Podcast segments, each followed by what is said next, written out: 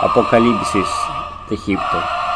En el libro de Éxodo, uno de los libros de la Biblia, dice en el capítulo 5 que Moisés y Aarón entraron en la presencia de Faraón, el rey de Egipto, y le dijeron, el Dios de Israel dice así, deja ir a mi pueblo a celebrar mi fiesta en el desierto.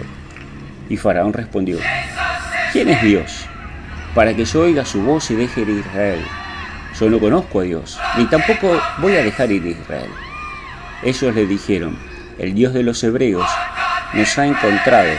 Iremos pues ahora, camino de tres días por el desierto, y ofreceremos sacrificios a Dios, nuestro Dios, para que no venga sobre nosotros con peste o con espada.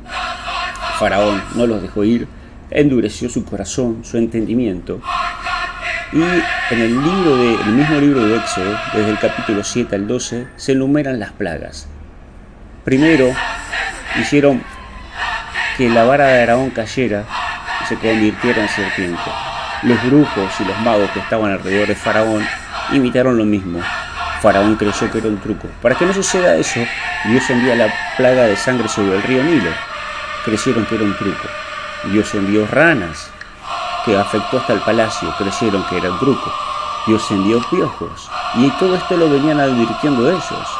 Dios envió moscas, hasta que envió úlceras, y Faraón siguió duro, sin creer en lo que Dios decía. En su corazón la dureza era tremenda y su mente estaba entenebrecida. Luego vinieron granizos sobre las cosechas, se destruyó todo, langostas, tinieblas, hasta que lo último de lo último fue la muerte de los primogénitos. Cuando muere el hijo de Faraón, el primer hijo de Faraón, ahí recién Faraón reacciona y deja ir al pueblo de Israel. Pero al poco tiempo se arrepiente, ¿sí? podemos verlo en el capítulo 12, y manda todo su ejército que lo mantuvo acorralado entre el Mar Rojo hasta que el, el pueblo hebreo pudo cruzar y el ejército fue tragado literalmente por el mar, como hoy los hechos arqueológicos lo pueden confirmar.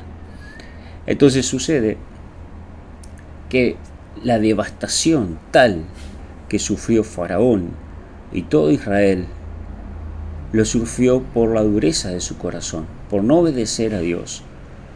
No solo por no creer en Él, sino por no haber obedecido lo que Dios le pedía. Y así mucha gente hoy, a pesar de los señales, los prodigios, las maravillas, se lo atribuye a la suerte, se lo atribuye al buen día, se lo atribuye al aura, a los planetas, a la brujería, pero no se le atribuye a la bendición de Dios. Y la gente sigue mirando hacia otro lado, no reconoce, dice, ah, fue suerte, ay, oré, pero oré a un santo, oré a otro, y no buscan realmente al único y verdadero Dios. Y buscan una religión, buscan una eh, orden religiosa, buscan una secta, buscan un brujo, buscan en las bebidas, en la droga, en el sexo, en el dinero, en el poder, en la política, en la presión, eh, en los lujos, en los placeres, etcétera, etcétera, pero no buscan en la verdadera fuente de vida que es Jesús de Nazaret. A pesar de todo lo malo que le sucede, siguen negando a Dios. Dios había bendecido a Egipto y Egipto llegó a ser grande como podemos ver en el libro de Génesis, Génesis 37, cuando José, un israelita, es vendido por sus hermanos y llevado a Egipto. ¿sí? Y en el capítulo 41 podemos ver que él le revela los sueños al faraón de esa época. Los sueños eran de siete vacas flacas y, siete vacas gordas, ¿no? de la hambruna y de la, de la riqueza y sobreabundancia. Entonces cuando nadie de los brujos ni los magos pudo responder, y José respondió, el faraón reconoció que Dios estaba con José y lo pone por su segundo al mando. Le dijo, todo Egipto va a estar bajo tu gobierno, todos y todo, pero vas a estar bajo mi mando. Y así fue prosperado Egipto como potencia mundial.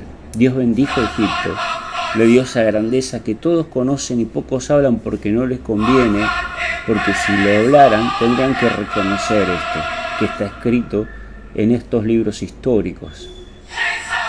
Dios te ama. Dios entrega ejércitos, reinos, imperios, pero lo más importante, que también entregó por amor a vos, como dice San Juan 3:16, fue a su Hijo amado, a Jesucristo. Egipto representa el mundo, sal del mundo, ven a Jesús. Busca su iglesia, no la institución, sino su iglesia que es la unión de los creyentes. Obedece lo que la palabra dice. Cree en Jesús, porque los tiempos son cortos. Que Dios te bendiga.